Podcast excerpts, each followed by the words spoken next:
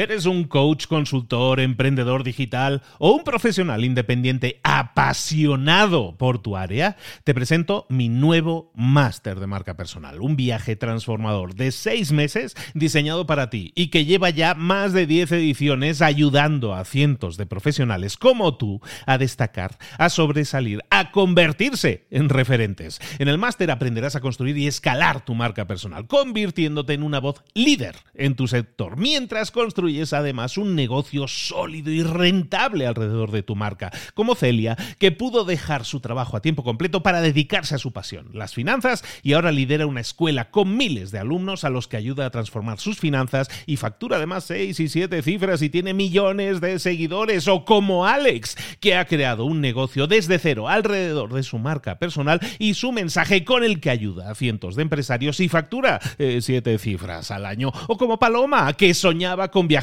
por el mundo y que ahora vive como nómada digital con cientos de miles de seguidores y más de 17.000 alumnos. Gracias al máster, su sueño pasó de ser una idea a una realidad rentable y reconocida.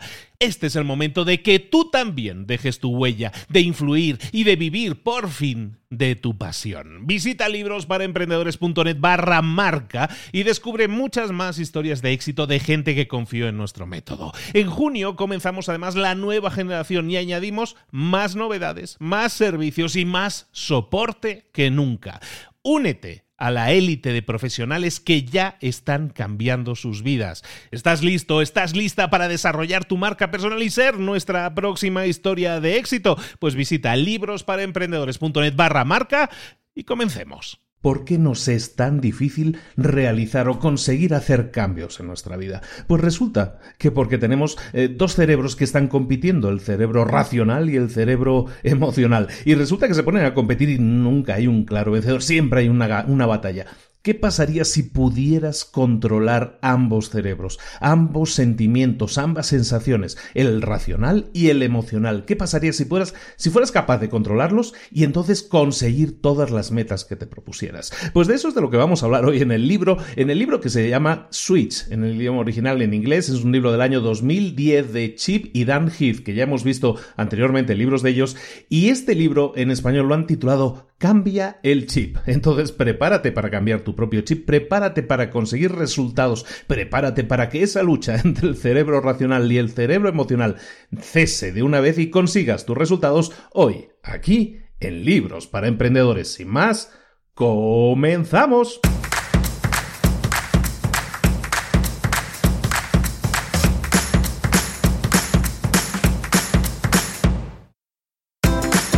Bienvenidos al podcast Libros para Emprendedores. Para alcanzar el éxito en cualquier negocio que quieras emprender, debes formarte, debes estudiar, aprender para emprender. Y para ello, no hay nada mejor que un libro. En el podcast Libros para Emprendedores te ayudamos de tres maneras. Primero, seleccionando los mejores libros del mercado para ayudarte a emprender, a mejorar en tu emprendimiento. Segundo, te ofrecemos gratis un resumen de los puntos más valiosos explicados en cada libro. Y tercero, te damos finalmente pasos a seguir para poner en práctica todas esas lecciones aprendidas y así poder acortar tu camino hacia el éxito ya sea marketing, ventas, liderazgo, emprendimientos, mentalización, eh, vamos a analizar lo mejor de lo mejor de los mejores libros del mercado y te lo vamos a dar todo bien masticadito y listo para ser aplicado. Soy Luis Ramos, empresario y emprendedor, y voy a acompañarte, si me lo permites, en este camino. Sin más, comenzamos. Muy buenas a todos, bienvenidos un día más a Libros para Emprendedores, otra semana más, otro resumen más y ya estamos de vuelta, espero ya con la, con la tónica habitual de resumen semanal, porque sí hemos tenido dificultades, ¿eh? se nos perdieron el micrófono, se nos perdió la mesa de mezclas durante un viaje a Colombia, tuvimos varios días esperando a recuperarlo, finalmente se pudo con la ayuda inestimable de la audiencia y aquí estamos de nuevo, ya conectadísimos y de nuevo grabando y de nuevo preparando nuevos resúmenes de libros y nuevas cosas que se vienen. Este podcast está patrocinado patrocinado por el Instituto de Emprendedores. El Instituto de Emprendedores es una plataforma en línea que ahora mismo está a un super precio de 10 dólares al mes y que te trae todo lo que tú necesitas, todas las herramientas, todos los tutoriales, todos los cursos que tú puedas necesitar, todos los contenidos que necesitas para llevar a cabo, para arrancar ese emprendimiento, para conseguir por fin esa libertad financiera que tanto quieres. Como te digo, Instituto de Emprendedores está ahora mismo a 10 dólares y te aconsejaría mucho que te des una vuelta porque no solo tienes contenidos, sino los contenidos son importantes, evidentemente, pero lo que tú necesitas también es el acompañamiento, que alguien te solucione las dudas, los problemas que pueden aparecer, porque los problemas de cada uno son diferentes para cada uno. Pues para eso también me tienes a mí todas las semanas en el Instituto de Emprendedores haciendo coaching grupal, atendiendo a todas las preguntas, dudas, bloqueos que puedas tener para que así puedas arrancar por fin ese negocio, ese emprendimiento, si ya lo tienes, para que puedas multiplicar sus resultados. Instituto de Emprendedores.org. Instituto de Emprendedores.org es ahí donde tienes todo esto y mucho más. Y como te decíamos, el Instituto de Emprendedores es el patrocinador de este podcast de libros para emprendedores. Ahora sí, ahora sí, vamos a comenzar con un nuevo resumen. Como decíamos en la introducción, este libro se ha editado en el año 2010, escrito por los señores hermanos Chip y Dan Heath. Ambos son profesores de universidad, uno de Stanford, otro de Duke son súper mega exitosos, muy conocidos. Ya hemos revisado un libro de ellos antes, era aquel libro que se llamaba mm, eh, Made to Stick, que se llama en español Ideas que pegan, lo habíamos visto, que era un tema sobre todo de marketing, y hoy eh, vamos a ver un, su segundo libro, ya tienen cuatro libros en el mercado, uno lo acaban de editar apenas, y este segundo libro que se llama Así cambia el chip, en español, su título original inglés es Switch, de alguna manera cambia, tiene que ver con con las problemáticas que muchos tenemos precisamente para realizar cambios en nuestra vida, porque muchas veces nos proponemos cambios, incluso ahora eh, quise tratar este libro porque se acercan ahora Navidades, se acerca esa época en la que uno intenta proponer cosas para el siguiente año y muchas veces no las cumplimos. ¿Por qué es tan difícil? Bueno, pues vamos a hablar un poco de eso. Decíamos en la introducción que básicamente estos dos señores detectan que dentro de nosotros hay, hay, hay un conflicto eterno y ese conflicto es por un lado lo emocional, lo, lo instintivo, ¿eh? y luego por otro lo racional, lo reflexivo. Mientras que el lado emocional quiere eh, o piensa en, en, términos de dolor y placer, el racional siempre piensa de otra manera, no delibera, analiza, intenta ver más allá hacia el futuro. Entonces, ese conflicto siempre está latente. Mientras uno quiere tener el lado racional, a lo mejor dice, no, yo quiero tener un cuerpo esbelto y marcado y escultural. El otro, la parte, la parte emocional, a lo mejor lo que quiere es comerse un pastel, ¿no? Porque le gusta mucho. Entonces, ese conflicto que siempre tenemos dentro, eso hace que muchas veces no tomemos las decisiones adecuadas o simplemente nos cueste mucho tomar decisiones. En el libro hablan, dicen que el lado emocional lo identifican con un elefante y es, una, es un símil que vamos a mantener durante todo, el durante todo el resumen.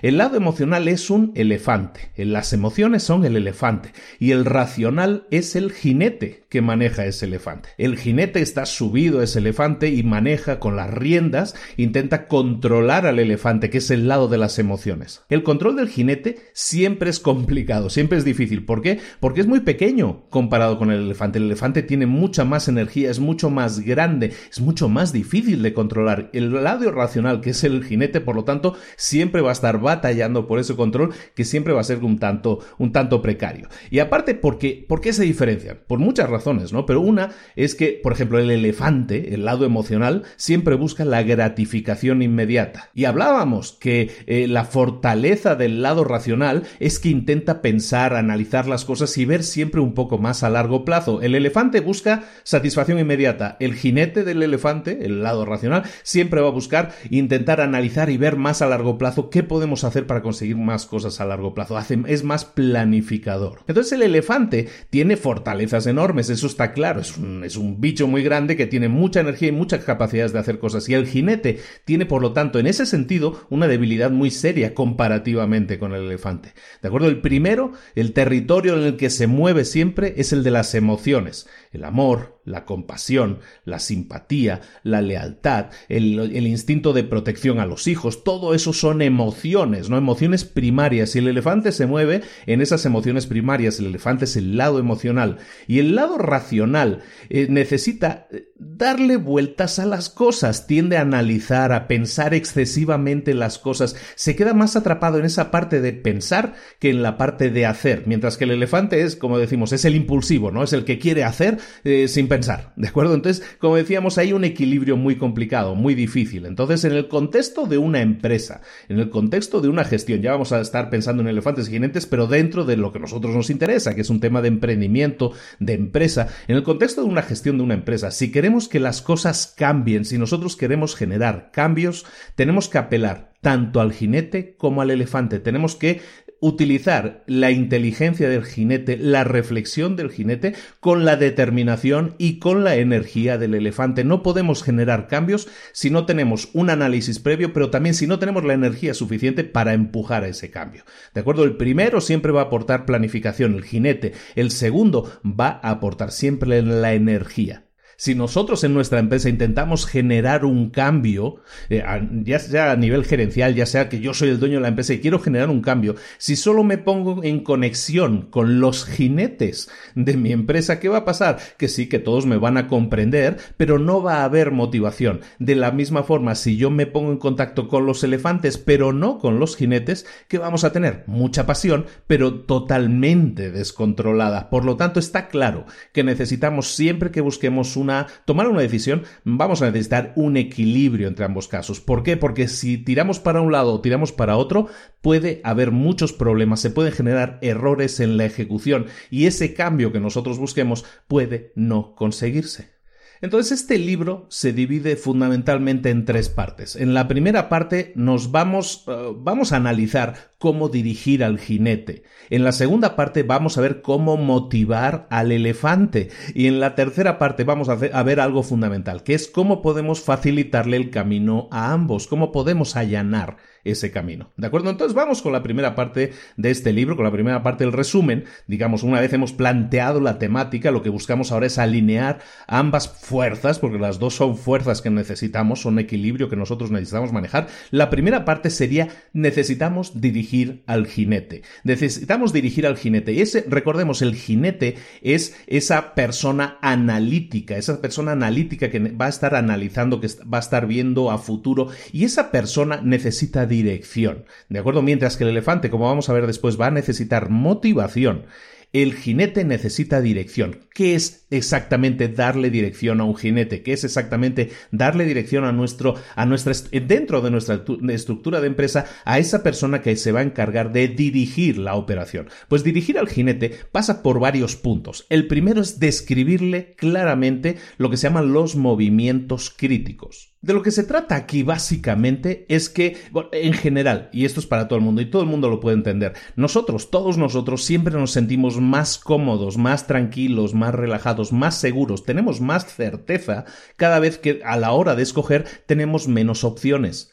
Mucha gente dice, no, es que yo quiero tener mis opciones abiertas, ¿no? Esa frase que se dice normalmente. Y, pero la verdad es que es difícil. Si tú llegas a, a una tienda de, de dulces, a una tienda de donas, a una panadería, ¿qué pasa? Que si te encuentras 100 variedades de sabores diferentes, te va a ser muy difícil tomar una decisión. En cambio, si entras en una tienda y solo tienes dos opciones posibles, la blanca o la negra, pues va a ser muy fácil que tomes una decisión. O tiras por la blanca o tiras por la negra. ¿De acuerdo? Esa es la situación normal de cualquier persona. Los jinetes son exactamente igual, nuestra parte analítica es exactamente igual. Necesitamos dárselo más fácil, no podemos darle mil opciones porque entonces podemos llegar a lo que se llama eh, parálisis por, eh, por demasiado análisis, ¿no? En inglés le llaman análisis parálisis, ¿no? Pues exactamente es eso, si tenemos demasiadas cosas que analizar, nos podemos quedar paralizados. Por lo tanto, si yo quiero darle dirección a mi jinete, si yo quiero darle dirección a mi gente, lo que necesito es eliminar la, la cantidad de opciones posibles, la mayor cantidad de opciones posibles. Definirle claramente qué acción o acciones, pero una o dos vayan a generar los resultados. ¿En qué acción se tienen que enfocar? ¿De acuerdo? En el libro ponen un ejemplo que me encantó. Este ejemplo trata de una, de un pueblo, de un condado, ¿no? De Estados Unidos. Ese condado, que se llama el condado Miner, eh, tenía muchísima recesión. Muchísima recesión. Estaba desde muchos años atrás, la gente se estaba yendo, estaban cerrando las empresas y pues básicamente la gente no sabía cómo solucionar el problema. Imagínate que esto, en vez de ser el condado de, Estados Unidos del que estemos hablando fuera tu propia empresa. Está entrando en recesión, no sabes realmente cómo revertir la situación, no sabes realmente cómo hacer para que eso deje de suceder. En este condado tenían ese problema, la gente se estaba yendo y todo eso. Los estudiantes que, que vivían allá empezaron a decir, ¿Cómo podemos hacer para cambiar esta situación? Porque nuestro condado se está yendo a pique, igual que si fuera una empresa que también se puede ir a, pique. Analizaron la situación y se dieron cuenta, tras hacer una serie de encuestas y todo eso a la gente que vivía en el condado, que la economía estaba cayendo porque la mayoría de la gente iba a comprar afuera de su, propio condado. Iban a otros condados, a lo mejor otros supermercados, compraban todo fuera del condado.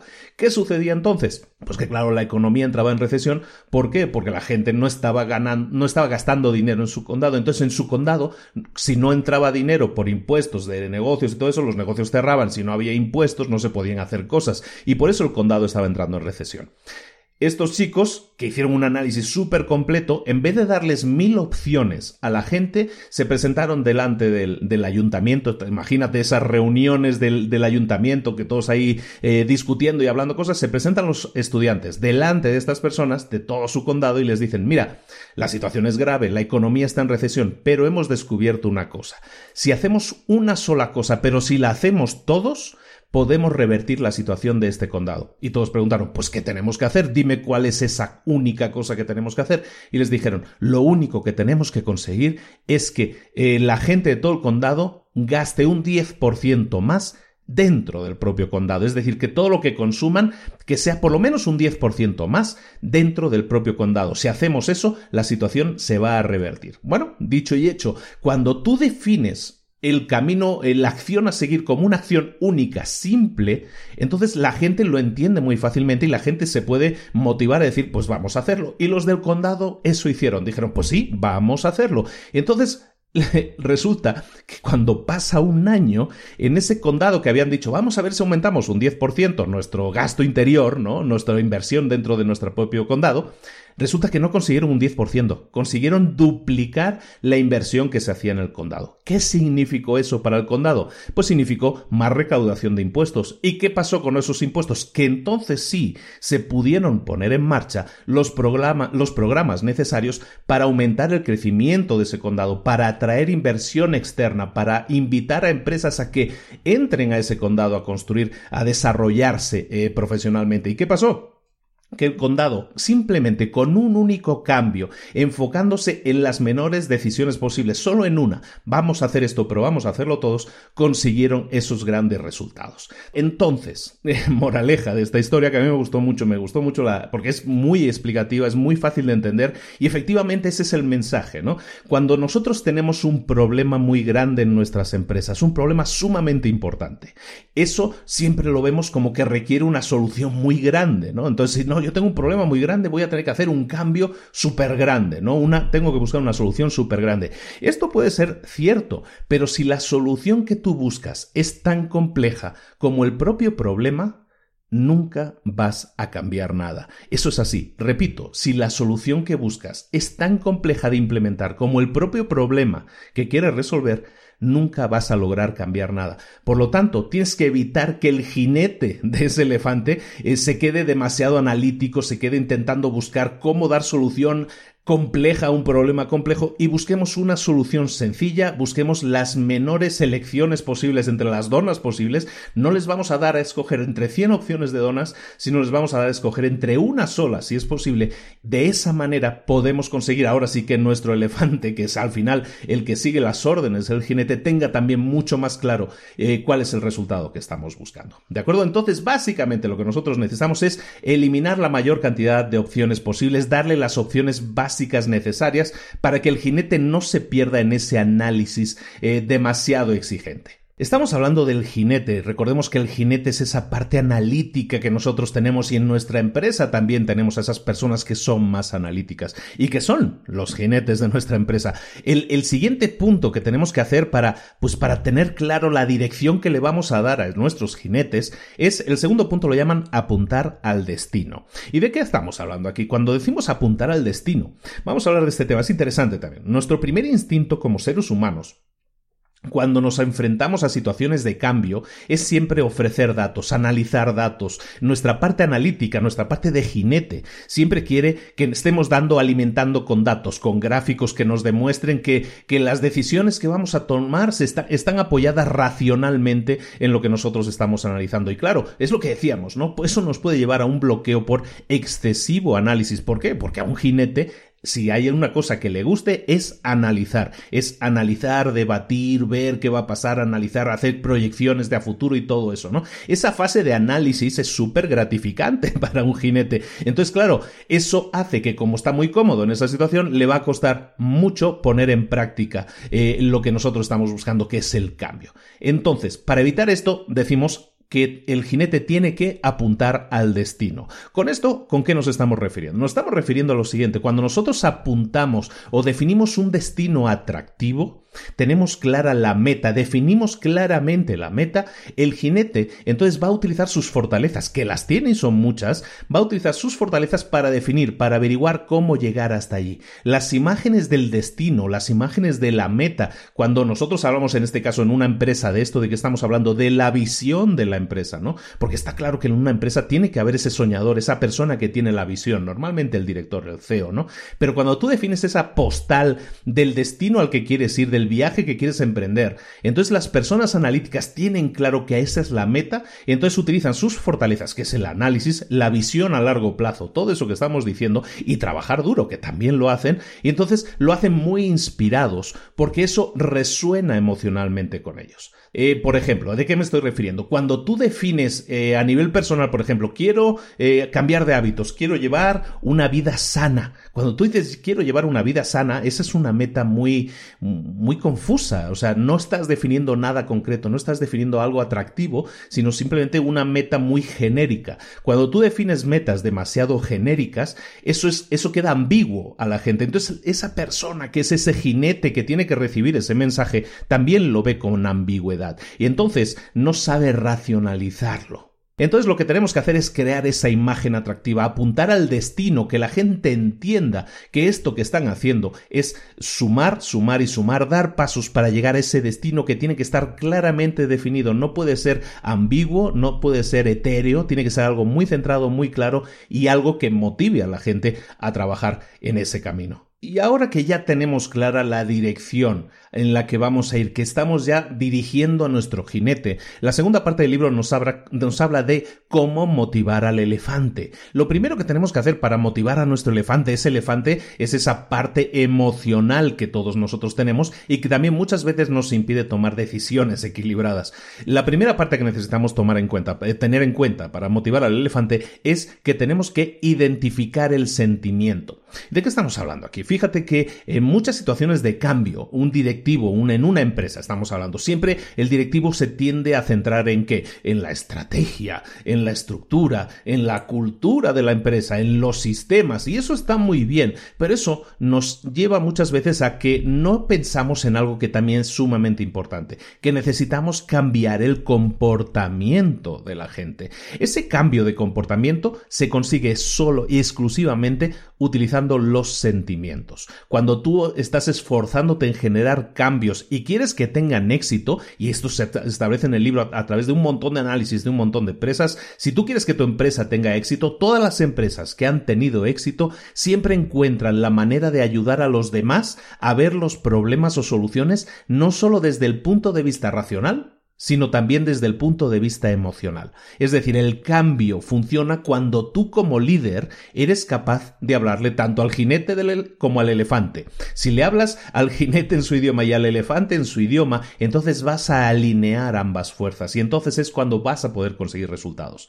Una opinión que está muy extendida siempre es que cuando tú quieres generar un cambio en una empresa, tienes que seguir este orden. Primero analizar, luego pensar y luego cambiar, ¿no? Y eso en un entorno normal normal en que todos los parámetros se conocen, sí, sí funciona, ¿eh? no estamos diciendo que no funcione. Analizar, luego pensar y luego cambiar. Perfecto, pero cuando los cambios que nosotros queremos generar son cambios muy grandes o cambios realmente que, de los que no tenemos todos los parámetros, es decir, no tenemos la seguridad al 100% de lo que va a pasar, pero sabemos que tenemos que generar ese cambio, entonces hay incertidumbre, hay incerteza. La gente entonces no está preparada para el cambio. El agente elefante, el elefante en esta ocasión, le va a costar mucho moverse. En el ejemplo que ponen en el libro te dicen, a ver, si una persona no está segura de casarse con su pareja, es muy difícil que la vayas a convencer si le empiezas a hablar de las ventajas fiscales o de los impuestos que se podría ahorrar. Si la persona no está segura de casarse, los sentimientos son los prioritarios, la emoción es prioritaria. Sí, me está muy bien que me vaya a ahorrar impuestos, pero es que yo no, no tengo claro que me quiera casar, ¿de acuerdo? Entonces, esa es la idea, ¿no? Siempre tenemos que, cuando queramos generar un gran cambio, no solo apelar a lo racional, no solo apelar a esta, en este ejemplo está muy bien, ¿no? Es el tema de, ah, es que te puedes ahorrar muy, muchos impuestos si te casas. Ok, sí, esa es la parte racional, pero ¿cuál es la parte emocional? Es que no estás seguro de que te quieres casar. ¿no? Entonces siempre, lógicamente, tienes que buscar el equilibrio entre esos dos puntos, ¿no? Para que un esfuerzo de cambio sea exitoso, la secuencia de cambio, por lo tanto, no tiene que ser analizar, pensar y luego cambiar, sino primero tenemos que ver, luego tenemos que sentir, la emoción y luego tenemos que cambiar. Para que un elefante o un área elefante de una empresa pueda cambiar o quiera cambiar, tienes que presentarle pruebas que generen algún tipo de sentimiento, una relación con algún tipo de emoción. Puede tratarse de una visión molesta, puedes estar enseñándole un futuro molesto eh, que, quieren evitar, que querríamos evitar. O puede ser que le estés mostrando una imagen de una solución esperanzadora. ¿De acuerdo? Ya sea una visión optimista o una visión pesimista, en ambas hay un sentimiento. Tú tienes que generar ese tipo de imágenes para que la gente pueda entenderlo desde un punto de vista también emocional y entonces sí, se suban a tu tren, se suban a ese barco y te ayuden a remar para alcanzar el destino que en este caso es generar ese cambio. En el libro ponen un ejemplo también muy interesante. Hay una, hablan de una tienda muy conocida. A mí es una de mis tiendas favoritas. Se llama Target. Target es una tienda, una cadena de tiendas de Estados Unidos muy grande, como un gran supermercado que hay un poco de todo, ¿no? Hay ropa, hay electrodomésticos, hay decoración, hay, juguetes, hay electrónica, es un poco de todo y tiene muy buenos precios, ¿no? Pues en el ejemplo del libro que hablan de este tema, hablan de Target precisamente y hablan de la directora de diseño de la cadena. Esa directora de diseño de la cadena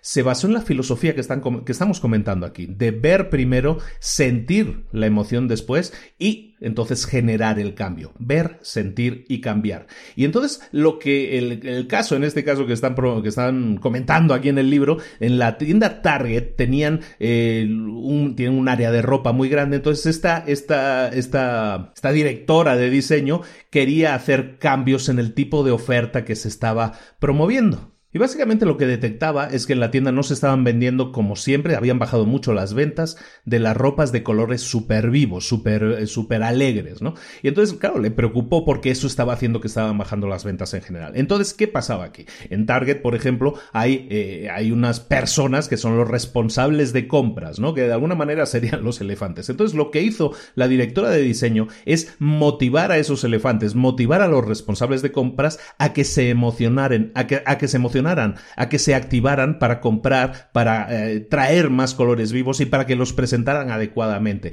Entonces, ¿cuál fue la instrucción? Pues bueno, básicamente empezar a motivar a, estas personas para que se sintieran atraídas por ese tipo de colores primeros. los hizo que se enamoraran de esos colores. Mira, fue a una tienda, a una juguetería y fue a comprar todos los M&M's que había de colores brillantes, ¿no? Para las primeras reuniones siempre los tenía presentes. Empezó a llenar las cosas en sus reuniones de, de colores brillantes. Luego les mostró, en aquella época Apple acababa de lanzar una promoción que iba a lanzar los nuevos iMac. Los nuevos iMac los iba a lanzar de colores eh, verdes, eh, lima, naranja, no sé si recuerdas, hace tiempo de esto, ¿no? Pero iba a lanzar esa serie de colores que eran colores brillantes, colores eh, locos, muy alegres, que causó un fue una sensación en la época, ¿no? esos ordenadores tan coloridos, ¿no? Entonces, ¿qué hacía Waters? Esta, esta directora enseñaba en todas las reuniones a todos los responsables de compras las fotos de las de los nuevos diseños de Apple para que viera que Steve Jobs también estaba metido en el tema este de los colores brillantes, que era algo interesante, que era una tendencia nueva y que teníamos que meternos, teníamos que subirnos a ese tren. Entonces empezó entre los M&M's, entre los las fotos de Apple y empezó a traer a las reuniones polos y empezó a mostrarles cómo destacaban los productos de alguna manera mucho más, es decir, aquí tenemos un polo eh, café, aquí tenemos un polo ocre, aquí tenemos un polo amarillo, aquí tenemos un polo azul, ¿no? Fíjate cómo destaca el azul. Empezó a hacerles ver que lo bien que quedaba, lo bien que destacaba, empezó a venderles la idea. Básicamente, dentro de su propia empresa, en vez de dar un golpe en la mesa y decirles hay que hacer esto, les intentó convencer emocionalmente de que eso es lo que necesitaban y que luego tenían que darle el protagonismo también a esas prendas en esas tiendas. ¿Cuál fue el resultado? Que la gente sí la creyó, la gente sí se subió al tren y la gente entonces empezó a comprar, a traer más productos de esos colores vivos, empezó a posicionarlos dentro de la tienda adecuadamente para que tuvieran más protagonismo y las ventas de esas prendas aumentaron y las ventas generales de la tienda también aumentaron, por lo tanto la meta también se consiguió. Entonces, recuerda esto, no tienes que imponer las cosas porque sí. Si quieres que la gente se suba al tren, si tú tienes un equipo y quieres motivar a tu gente para que se suba a ese tren y, esté totalmente motivada con los cambios que pretendes implantar, no puedes imponerlos, tienes que convencerlos emocionalmente de que, en este caso, por ejemplo, pues estás dinamizando a la gente y hacerla ver que están dentro de la misma tendencia que Steve Jobs, que están en la misma tendencia que Apple. Eso les hace entender que eso les motiva a ver que están en una tendencia progresista, creativa, y eso les motiva emocionalmente a estar predispuestos a hacer lo que tú querías que hicieran en ese caso, que es crecer o desarrollar las áreas de la empresa en, un en una determinada línea. Eso es lo primero, ¿no? Definirles la, definirles el sentimiento que tienen que tener, definirles, estamos hablando de motivar a nuestros elefantes, de motivar al elefante. Entonces, para eso tienes que definirle la idea, ¿no? Definirle claramente el sentimiento que quieres generar en ellos, ¿no? En este caso, el sentimiento de modernidad, de progresismo. Ahora, lo, que, lo segundo que tienes que hacer para motivar a tus elefantes es reducir la dimensión del cambio. ¿Y a qué nos referimos con esto? Pues este es uno de mis capítulos favoritos. Reducir la dimensión del cambio. Eh, básicamente se trata de que los cambios que estés proponiendo parezcan más pequeños de lo que son. ¿Por qué? Porque la gente está más motivada a hacer un recorrido si siente que ya ha recorrido una parte. ¿Me explico? Si tú sientes que ya has recorrido una parte, si tú sientes que ya has recorrido un 20% del total de tu camino, entonces vas a estar más motivado. Bueno, pues ya empecé, pues me sigo, ¿no? Sigo hasta acabar. Entonces, lo que te estoy diciendo, motiva mucho más haber recorrido una parte de un camino largo que estar al inicio de un camino más corto, ¿de acuerdo? Entonces, esta motivación eh, la ponen en el libro con un ejemplo que me encanta. Es mi, ejemplo favorito del libro. Hablan de una, de una tienda de túnel de lavado, ¿no? De esto donde lavan coches, ¿no? De estos típicos túneles lavados como ah, semiautomáticos, ¿no? Entonces, esta, esta empresa de lavado de coches lo que hizo fue lanzar una promoción en la que enviaba o, daba o regalaba una tarjeta de estas de fidelidad a sus clientes. ¿Qué eran estas tarjetas? Pues cada vez que un cliente compra un lavado o paga por un lavado, le ponen un sello en esa tarjeta y cuando la tarjeta tiene ocho sellos, entonces le dan el noveno, es un lavado gratis. Entonces, ¿qué hicieron? Fíjate en el detalle, este es súper importante y, y ejemplifica súper bien esto que tenemos que reducir la dimensión del cambio, porque entonces si la gente siente que ya está avanzando en el camino, se le va a hacer más corto. Y hicieron la siguiente prueba. A un grupo de clientes le dieron la tarjeta de fidelidad, se la dieron vacía. De acuerdo, una tarjeta de ocho sellos, se la dan vacía, entonces acabas de lavar, te damos la tarjeta nueva y un sello. Y en cambio, a otro grupo de clientes les dieron una misma tarjeta de fidelidad, pero se la dieron eh, de 10 lavados, pero se la dieron ya con dos sellados por adelantado. Entonces, ¿qué pasa? E, el resultado es el mismo. En tanto en el primer caso como en el segundo, tú tienes que hacer, te tienes que pagar ocho lavados para conseguir el siguiente gratis. Pero en un caso, la tarjeta está vacía cuando te la entregan. Y en el segundo caso, la tarjeta ya tiene un 20% sellado en este caso, ¿no? Es decir, ya había dos sellos puestos. ¿Qué conseguimos con esto? Pues en el caso de esta tienda de lavado, ojo al detalle. En el caso de esta tienda de lavado, la gente que recibía la tarjeta vacía y que solo tenía que poner 8 sellos, la gente que, eh, que completó esa tarjeta fue solo un 19%, es decir, uno de cada cinco. En cambio, todos aquellos que recibieron la tarjeta de fidelidad, pero recibieron la tarjeta que ya tenía dos sellos puestos, y aunque era una tarjeta hasta 10, era una tarjeta que ya llevaba el 20% sellado. Si de una consiguieron el 20%, ¿sabes cuánto consiguieron de esta? El 34%. Es decir, una de cada tres personas terminaron de sellar, con lo que eso implica. Son una persona que ha venido ocho veces, es un cliente recurrente. Ya hemos visto en muchos libros anteriores lo bueno que es eso para nuestra empresa. Entonces, el tema de la tarjeta de fidelidad con, con sellos ya puestos es súper interesante. A mí se me hace, nunca se me había ocurrido ese, esa, y yo lo pienso aplicar también en alguna idea de negocio que tengo. Esta idea es fundamental. El acortar el camino, el acortarle a la gente la sensación de que el camino en realidad ya está a medio recorrer, eso es súper importante. Entonces, ya sea que tú crees un curso, a mí, a mí se me venía la idea de un curso online, por ejemplo. Tú puedes decir, hacer un curso online que tenga 10 pasos, pero si a lo mejor a la gente cuando entra al curso le haces ver que ya están en el paso 3, que el paso 1 y el paso 2 a lo mejor ya lo tienen hecho simplemente por su estatus actual, ¿eso que va a hacer? Que la gente se motive porque diga, ah, caray, pues ya estoy muy avanzado, ya estoy en el paso 3, ya solo me quedan 7 más, ¿de acuerdo? Entonces, esta aplicación de hacer el camino más corto eh, para motivar, recordemos, al elefante, se me hace excelente para, eh, para que la apliquemos en nuestros propios negocios. Empieza a pensar, ¿Cómo podría aplicar yo esta, esta idea de reducir la dimensión del cambio que estamos buscando en nuestras propias empresas? ¿Por qué es importante esto? Porque recuerda siempre que aunque lo que estemos haciendo aquí es propiciar cambios pequeños,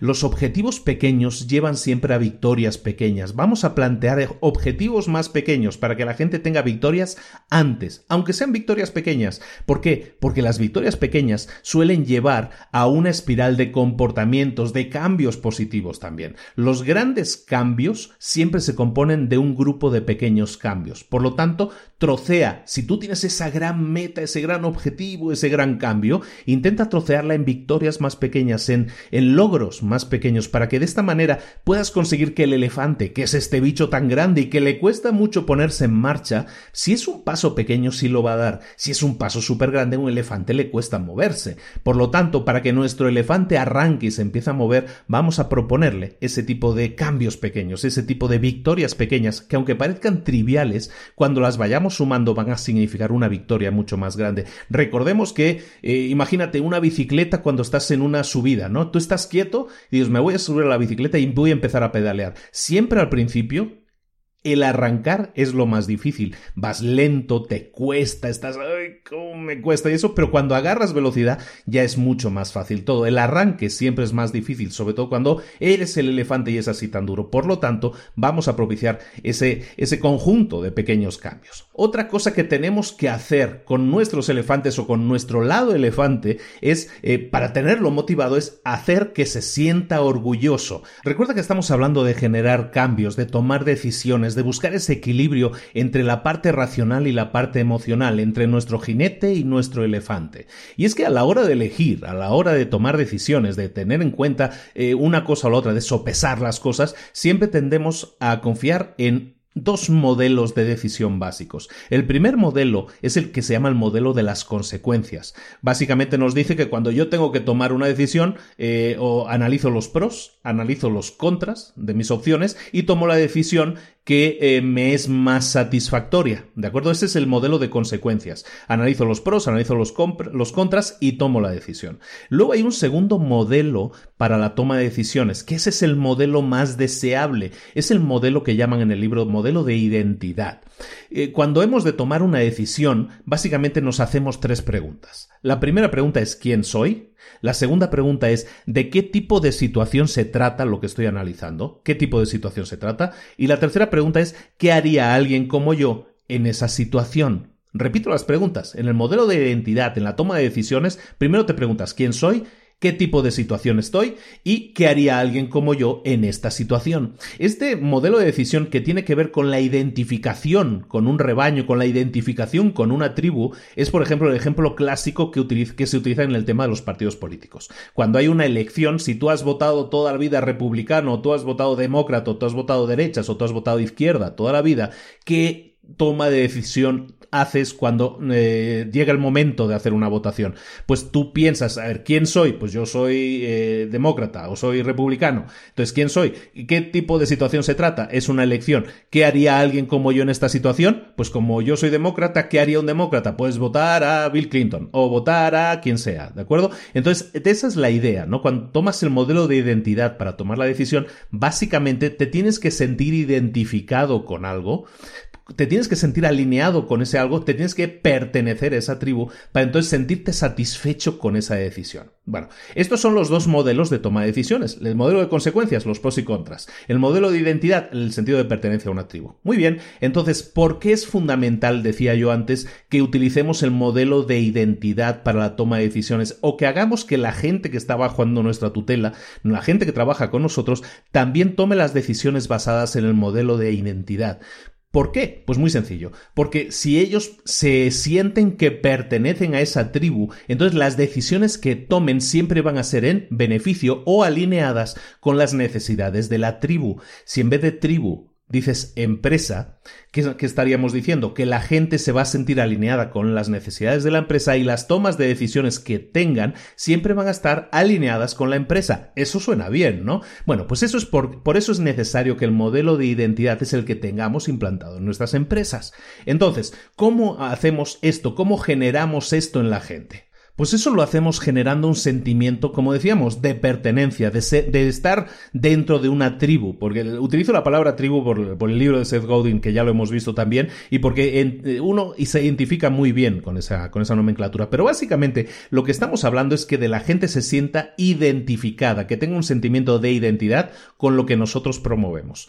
¿Cómo lo podemos ver? Mira, un ejemplo que es el segundo gran ejemplo del libro, me encanta, yo tampoco lo conocía, habla de una empresa brasileña. Eh, vamos a hablar ahora de una empresa brasileña que se llama Brasilata. Brasilata, como dice su nombre, es una empresa que fabrica latas de acero, se dedica a la producción, es decir, es una manufactura de latas, es un negocio en sí mismo como que suena aburrido, ¿no? Es una industria que ya conocemos, es una industria madura, tiene poco crecimiento, poca emoción, no hay grandes desafíos en ese mundo, digamos, es un mundo como, entre comillas, estable, ¿no? ¿Qué hizo Brasilata? Brasilata lo que hizo fue desafiar el estereotipo de, eh, de empresa aburrida, de empresa anclada en el pasado que estamos comentando, y lo que hizo fue generarse la fama de ser la empresa más innovadora de toda América Latina. Una empresa fabricante de latas, ¿eh? ¿Cómo lo consiguió? ¿Qué es lo que hizo? Y esto tiene que ver con todo lo que estamos hablando de generar la identidad. Pues lo que hizo este fabricante de latas que llegó a ser tan innovador es lo que hizo fue basarse en los ejemplos de las empresas japonesas, como Honda y Toyota. El modelo Toyota es un modelo que, que se ha hablado hasta la saciedad de todo ello. Creo que tenemos que hacer algún libro al respecto. Es muy interesante para que lo veamos eh, eh, bien, bien a fondo. Pero, ¿de qué se trata? En Toyota, por ejemplo, en Honda, los empleados de primera línea pueden hacerse cargo de su propio trabajo. ¿A qué me refiero con eso? Pues que, por ejemplo, si en Toyota un empleado cualquiera localiza un defecto, tiene la potestad para parar toda la línea de montaje. Si localiza un defecto que realmente está ahí, tiene la potestad de parar toda la línea de montaje. No tiene que ir a su superior y el otro pedir o hacerlo por escrito. No, tiene la potestad de apretar el botón rojo en ese momento. Esto ¿Por qué? Porque Toyota y Honda tienen como filosofía de la empresa el que los empleados estén generando continuamente ideas innovadoras. Entonces, ¿qué hace Brasilata? Pues Brasilata dice, yo quiero aplicar lo mismo para mi empresa aburrida de fabricación de latas. Y entonces lo que hace es crear una nueva identidad. Una nueva identidad con la que sus empleados se sientan identificados y con la que sus empleados dejen de ser simplemente empleados pasivos, llamémoslo así, por y vamos a tener empleados activos. Lo que hace Brasilata es generar un nuevo nombre para sus empleados. Sus empleados dejan de ser empleados y pasan a ser inventores. Cuando un empleado nuevo se incorpora a la empresa Brasilata, se le pide que firme un contrato adicional a su contrato de trabajo, firma un segundo contrato que es un contrato de innovación.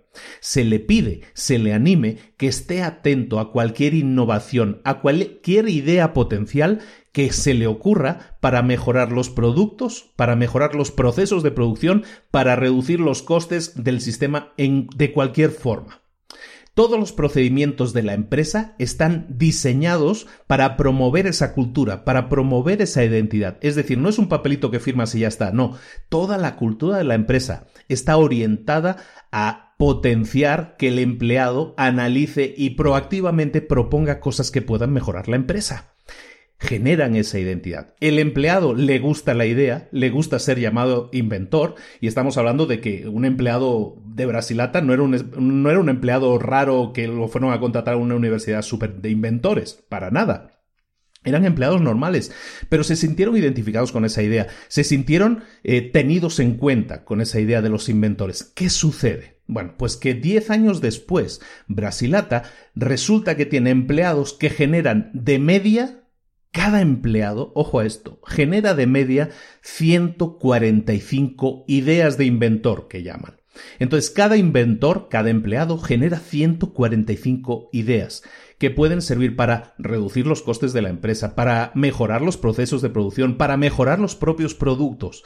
Es decir, cada empleado, imagínate mil empleados, que tengan mil empleados, pues tendrías más, tendrías casi 150 mil ideas que tus propios empleados que conocen tu empresa, que se preocupan por su mejora, te están proponiendo. Imagínate el campo de oportunidades que eso puede generar a tu empresa. Imagínate la gente motivada que tienes cuando una de sus ideas se ponga en funcionamiento, cuando una de sus ideas sea tomada en cuenta y eso haga no solo que la empresa mejore, sino que toda la situación de la empresa y de sus empleados, perdón, inventores, también mejore. Entonces el ejemplo de Brasilata se me hace espectacular. Y es el ejemplo de que se puede cambiar la identidad, lo que estamos hablando. La toma de decisiones de los empleados pasa a basarse en la identidad. Recordemos las preguntas. La primera pregunta es yo me tengo que preguntar ¿quién soy? Pues soy un inventor en esta empresa. ¿De qué tipos de situaciones se trata? Que es la segunda pregunta. Pues en este caso, de cómo puedo hacer para mejorar los resultados económicos o para reducir la complejidad de este proceso. ¿Qué puedo hacer? Y entonces, ¿qué haría alguien como yo en esa situación? Pues un inventor, alguien que proactivamente ayuda a la empresa, lo que haría sería proponer una solución, proponer una alternativa. Eso es crear una nueva identidad y eso funcionó perfectamente en Brasileta y es uno de los fantásticos ejemplos que también encuentras en el libro. Una vez hemos, hemos, le hemos dicho al líder, le hemos dicho al jinete eh, hacia dónde tiene que ir. Una vez le hemos motivado al elefante también para que se ponga en marcha, para que esté alineado también con nuestras ideas. Nos falta la tercera parte. En este caso, la tercera parte del libro la llaman allanar el camino.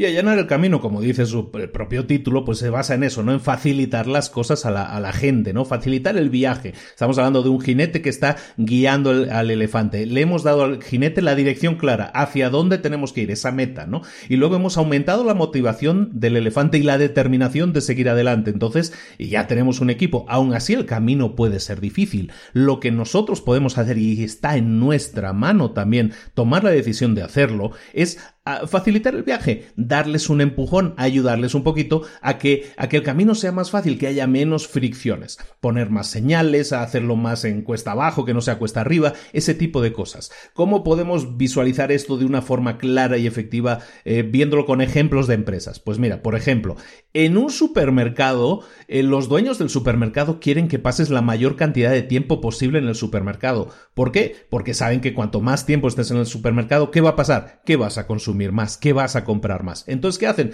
Pues ponen los productos de primerísima necesidad, los productos que más se venden, ¿dónde los ponen? Al fondo, lo más lejos de la puerta posible. ¿Por qué? Porque para llegar a esos productos de primera necesidad vas a tener que atravesar toda una serie de productos que a lo mejor no tenías pensado, pero como estás pasando por allí, pues resulta que te los vas a comprar. También, otro ejemplo, en los supermercados, ¿por qué te están dando pruebas de pruebe esta galletita, pruebe este queso, pruebe el choricito, pruebe no sé qué? ¿Por qué? Porque eso motiva a que se te abra el hambre o que digas, mm, lo voy a probar y eso me motiva a comprar algo más. Porque está demostrado que cuando tú pruebas algo, cuando tú aceptas una probadita de algo ahí en el supermercado, tú en el supermercado vas a estar más tiempo, punto uno. Y segundo, tienes, no sé, llamarlo un sentimiento de deuda, si lo quieres llamar así, pero tienes un sentimiento de decir voy a comprar algo más. Está demostrado que siempre que pones probaditas, gente que te pone a probar cosas en el supermercado, tú vendes más.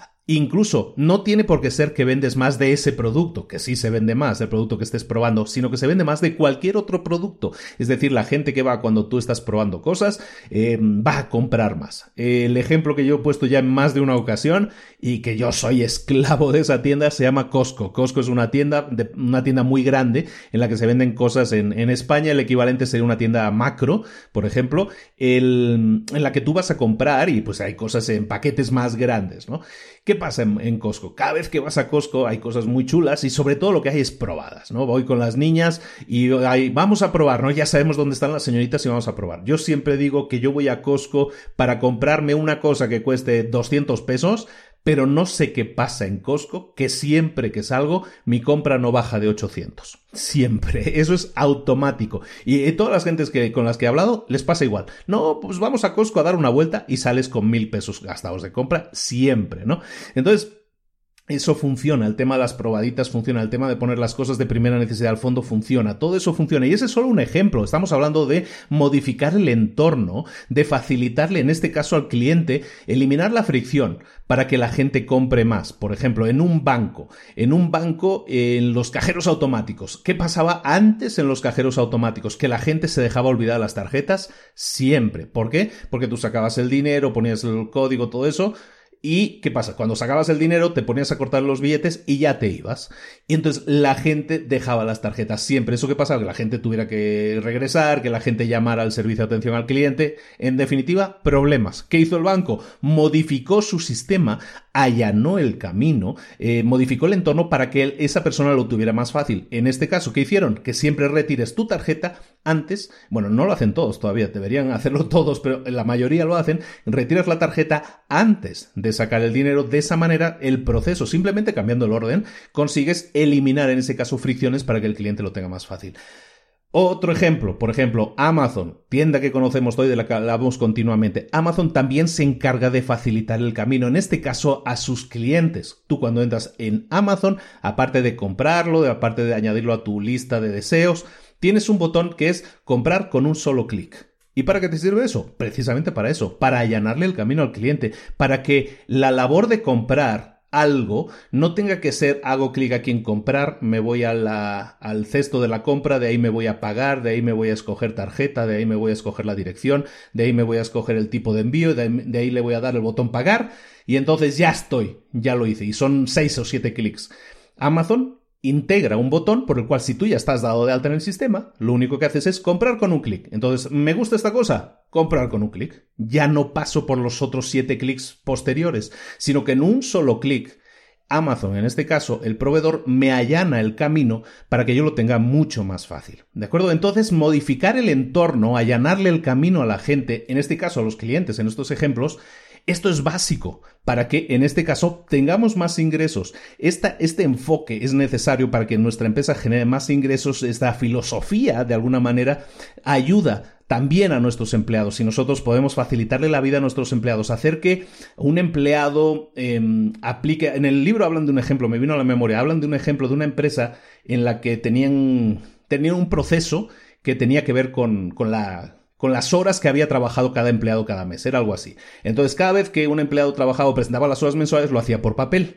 Y eso era muy lento, era muy cansado, porque había que perseguir a la gente que no presentaba en el papel y todo eso. ¿Y qué hicieron? Compraron un software que em, hicieron un tutorial por internet, tenías un tutorial, lo veías, eh, aprendías cómo funcionaba, y entonces ahí rellenabas y era mucho más fácil, mucho más rápido, y entonces eh, la cosa funcionaba mucho mejor. ¿Qué pasaba? Que la gente le costaba, no se sentía motivada. Entonces, ¿qué hicieron en la empresa? Empezaron a averiguar qué es lo que pasaba, por qué no el 100% de los empleados lo está haciendo, por qué no funciona esto, por qué no podemos acabar de implantar el sistema. Y resulta que el problema en este caso era el tutorial. El tutorial que explicaba cómo funcionaba la herramienta era muy malo, era muy pesado, era muy aburrido.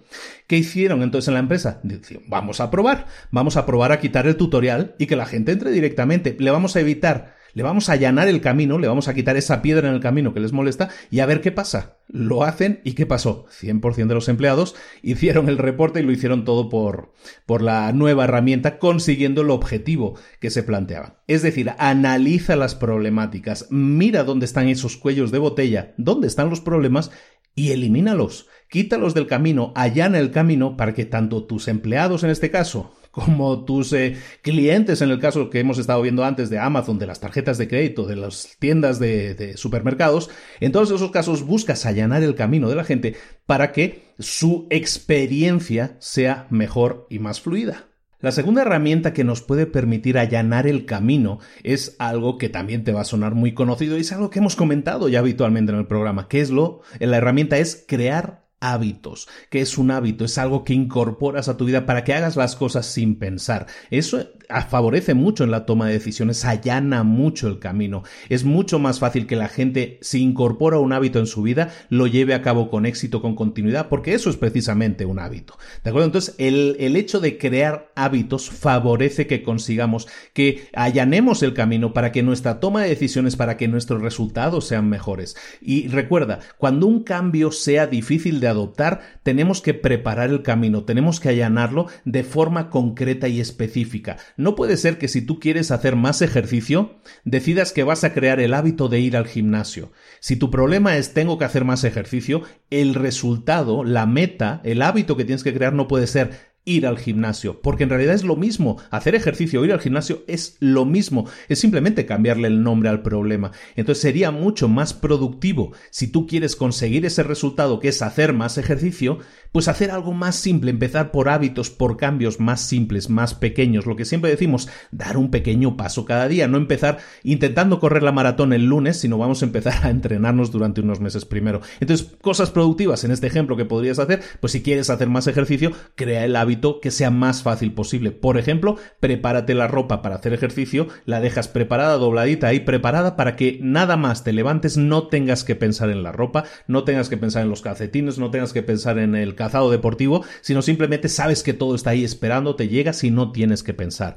De eso se trata un hábito, de que lo hagas sin pensar. Entonces facilítatelo, háztelo lo más fácil posible. Entonces, un consejo también muy típico que pone en el libro, pero que es muy obvio, pero muchas veces las cosas obvias hay que repetirlas muchas veces hasta que la gente las, las integre, las engrane en su sistema. Estamos hablando de dos estrategias fundamentales para allanarte el camino. La primera, modificar el entorno. ¿De acuerdo? Que el entorno favorezca la meta, el resultado. Es lo que hemos hablado antes, justo antes. Y luego lo que estamos hablando ahora, crear hábitos. Para esas cosas hay una herramienta, una herramienta que combina perfectamente las dos tareas que estamos estamos diciendo, modificar el entorno y crear hábitos. Y eso se llama lista de tareas. Si tú empiezas a llevar una lista de tareas, vas a ver que los resultados te acompañan. Em, creo que es un ejemplo que ya he puesto antes, no sé si en alguna charla en vivo o si no en algún podcast anterior. Eh, los, em, cuando tú eres, eh, eh, trabajas en el ejército, por ejemplo, yo estuve un año haciendo el servicio militar, ¿no? Entonces sí me tocó verlo. Cuando tú estás en el ejército y tú, por ejemplo, y eso lo hacen todos los ejércitos del mundo, cuando tú estás a cargo de tema de aviones, por ejemplo, aviones de reacción, un avión de combate. Preparar un avión de combate, que es un arma de precisión, que es una máquina muy compleja, lo que hacen es prepararlo siempre mediante listas de tareas. Esa lista de tareas dice cada vez que haya que preparar el avión para salir hay que hacer una lista y a lo mejor son 280 eh, checks. ¿De acuerdo? Hay que checar, hay que verificar esto, esto, esto, punto uno, punto dos, punto tres, y marcarlo como que sí lo he verificado, sí lo he verificado y da los resultados precisos. Cuando tareas son tan complejas, necesitas obligatoriamente esa lista de tareas para verificar que todo se hace de acuerdo a lo necesario. ¿De acuerdo? En el ejemplo, en el libro ponen un ejemplo de un hospital, ¿no? Eh, que tenía muchos problemas con con temas de infecciones en, las, en, los, eh, en los catéteres que les ponían a los, eh, en las intravenosas que ponían a los pacientes. ¿De acuerdo? Entonces, ¿qué hicieron? Esto hace años, ¿no? Empezaron a incorporar una lista de checks, de cosas que tenían que verificar cuando se ponía una intravenosa, cuando se ponía, cuando se quitaba, cuando se cambiaba, se hacía de tal, tal, tal y cual manera. ¿Qué pasó? Que cuando empezaron a implementar el tema de las listas, ¿qué pasó? El 100% de los problemas que había tenido desaparecieron. Y eso les llevó en muy poco tiempo, en un año, año y medio, les llevó a eliminar las infecciones y con eso ahorrarse mm, cientos de millones de dólares en gastos de tratamientos asociados que estaban generados por una mala manipulación que no tendría por qué ser por falta de conocimiento de las enfermeras, sino simplemente por eh, la vida. A veces te despistas, ¿no? O sea, no somos máquinas perfectas. Entonces el hecho de tener una lista de tareas, algo tan simple como eso, puede llevarte a grandes ahorros de tiempo, de calidad de vida y en, en este caso incluso salvar vidas, ¿de acuerdo? Para acabar el último punto, estamos hablando de allanar el camino, y es que el último punto habla de que aproveches la fuerza del grupo. Y es que estamos hablando de cambios, estamos hablando de, dirigir, de liderar cambios o nosotros mismos de ponernos lo fácil a la hora de, tomar decisiones que tengan que ver con grandes cambios. Entonces, aprovechar la fuerza del grupo es un capítulo muy interesante. Hay un, hay un ejemplo que también me gusta mucho y eso os lo voy a explicar tal cual. En la presión del grupo es muy importante. Cuando alguien emprende un camino desconocido, siempre que va a hacer, seguir al grupo, ¿no? O sea, si aquí van todos, yo voy por aquí, no me voy a ir por un camino separado a ver si yo también me pierdo, ¿no? Entonces, cuando cuando, estamos enfrentando cambios, cuando estamos enfrentando lo desconocido, la gente tiende a seguir al grupo. Entonces, esto de definir el camino, de allanar el camino, en este caso de dibujar el camino que tienen que seguir todos es importante porque sabes que todos van a seguir ese camino, sobre todo si es la primera vez que lo recorren. El ejemplo que te pongo en el libro también es muy ilustrativo. Para todo aquel que haya estado en un hotel, que supongo que son la mayoría, pues cuando tú estás en los hoteles, en muchos, en la mayoría de hoteles, te ponen unas tarjetitas que eh, cuando entras al baño hay una tarjetita que te sugiere que reutilices tus toallas. ¿Por qué? Porque así estás ayudando al medio ambiente, porque así estás ahorrando agua y todo eso, ¿no? Eso, eh, supongo que a todo el mundo le suena la típica tarjetita de eh, intenta reutilizar tu toalla para que así ahorremos agua y ayudemos al medio ambiente. Bueno, mucha gente no tiene claro lo de reutilizar la toalla o se olvida o se lo, se lo quita de su cabeza, ¿de acuerdo? ¿Por qué? Porque estás en un hotel estás en un hotel, ¿por qué tengo que estar cuidándome, lavar, secándome con una toalla que ya utilicé? Mucha gente lo mira de esa manera, ¿no? Entonces lo que hicieron en un hotel, en el, en el ejemplo del libro te ponen un hotel en el que cambiaron el texto de la tarjetita y en vez de decir, oye, estás ayudando al planeta, estás ahorrando agua y todo eso, que nadie lo, nadie lo tenía en cuenta, muy poca gente lo tenía en cuenta, lo que hizo fue poner una tarjetita que decía la mayoría de los huéspedes de este hotel reutilizan sus toallas al menos una vez durante su estancia. La mayoría de los huéspedes reutilizan sus toallas al menos una vez durante su estancia. Pusieron esta tarjetita y ¿sabes lo que pasó? El experimento funcionó. Los huéspedes a los que le pusieron la tarjetita, esta de que la mayoría de huéspedes hacen esto, eh, un 26% más reutilizaron sus toallas. Un 26% más. Entonces es exactamente eso, les estás definiendo el camino. ¿Por qué? Porque la gente tiende a seguir al rebaño. O sea, y entonces si tú le estás diciendo es que la gente, la mayoría de la gente hace esto, pues tú vas a hacer lo que hace la mayoría de la gente. Porque, como dicen en España, donde va Vicente, va la gente. Entonces de eso se trata, ¿no? De que cuando tú allanes el camino, intentes hacerlo lo más fácil posible, intentes cambiar el entorno para que sea lo más fácil posible, intentes generar hábitos que la gente incorpore esos hábitos en su vida y si puedes aprovechar la fuerza del grupo, es decir, definirles un camino porque sabes que todo el grupo sigue ese camino, eso te va a ayudar mucho más a tomar mejores decisiones y a que los resultados de las tomas de decisiones que tomen tus empleados o tus clientes estén alineados con las metas que tú te estás planteando. Entonces, muy bien, pues este es el resumen del libro que hemos visto hoy, que es Cambia el chip. Como ves, es un libro muy fácil de entender, es muy fácil de aplicar, tiene un montón de ejemplos, te lo aconsejo mucho. Realmente ya sabes que en las notas del programa Siempre ponemos el enlace al libro, o bueno, no sé si lo ponemos siempre, pero lo tendríamos que poner siempre. Yo creo que sí lo vamos a poner. El enlace al libro para que te lo puedas descargar, para que lo puedas comprar si te interesa. Yo creo que es un gran libro, te ayuda mucho, como digo, es muy práctico, ¿no? Entonces recuerda que los grandes cambios siempre eh, necesitan de pequeños pasos para empezar, ¿no? Recuerda que una rueda de piedra, una puerta de piedra, al principio cuesta mucho moverla, pero luego cuando empieza a rodar, puede ser imparable. Entonces recuerda que los grandes cambios empiezan siempre por pasos pequeños. Los pequeños cambios, los pequeños pasos que vayas dando van a ir sumándose uno tras otro, uno tras otro, hasta conseguir sumar entre ellos ese gran cambio que estás buscando. Eso no significa que el cambio que, buscas sea fácil de alcanzar, para nada pero tampoco tiene que decir que es, que es imposible. ¿De acuerdo? El cambio está en todas partes, pero tienes que propiciarlo, tienes que invitar a la gente a que se suba al tren y que por un lado tengan clara la dirección y que estén lo suficientemente motivados para llegar a ese destino. Muchísimas gracias por la atención, ya seas jinete, ya seas elefante, espero que te haya servido de mucho el, resumen. Recuerda que este resumen, que este capítulo viene patrocinado por el Instituto de Emprendedores que está en institutodeemprendedores.org.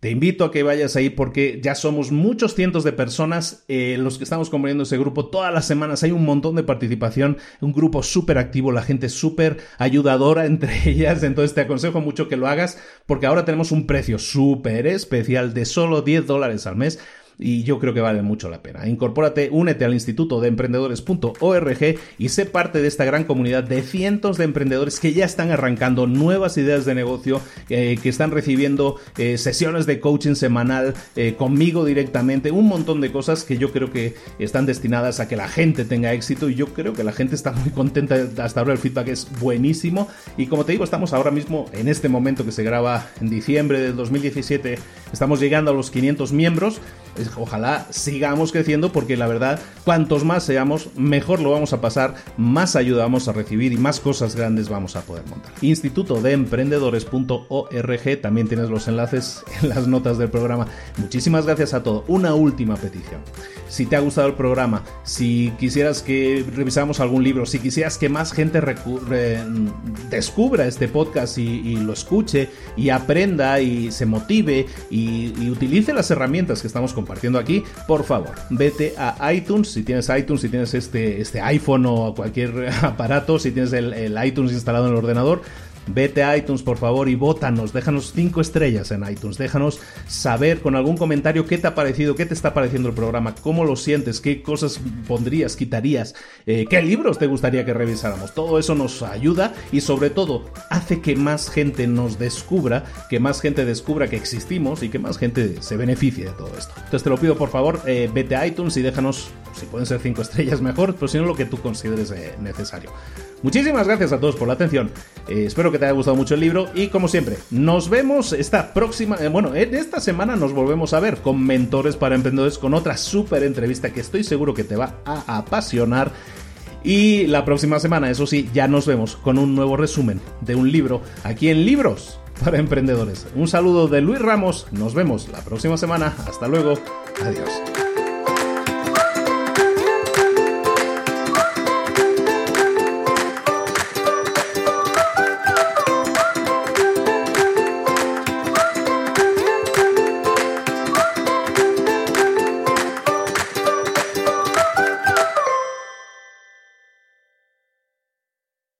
¿Eres un coach, consultor, emprendedor digital o un profesional independiente apasionado por tu área? Te presento mi nuevo máster de marca personal, un viaje transformador de seis meses diseñado para ti y que lleva ya más de 10 ediciones ayudando a cientos de profesionales como tú a destacar, a sobresalir, a convertirse en referentes. En el máster aprenderás a construir y escalar tu marca personal, convirtiéndote en una voz líder en tu sector, mientras construyes es además un negocio sólido y rentable alrededor de tu marca, como Celia, que pudo dejar su trabajo a tiempo completo para dedicarse a su pasión, las finanzas, y ahora lidera una escuela con miles de alumnos a los que ayuda a transformar sus finanzas y factura además seis y siete cifras y tiene millones de seguidores, o como Alex, que ha creado un negocio desde cero alrededor de su marca personal y su mensaje con el que ayuda a cientos de empresarios y factura eh, siete cifras al año, o como Paloma, que soñaba con viajar viajar por el mundo y que ahora vive como nómada digital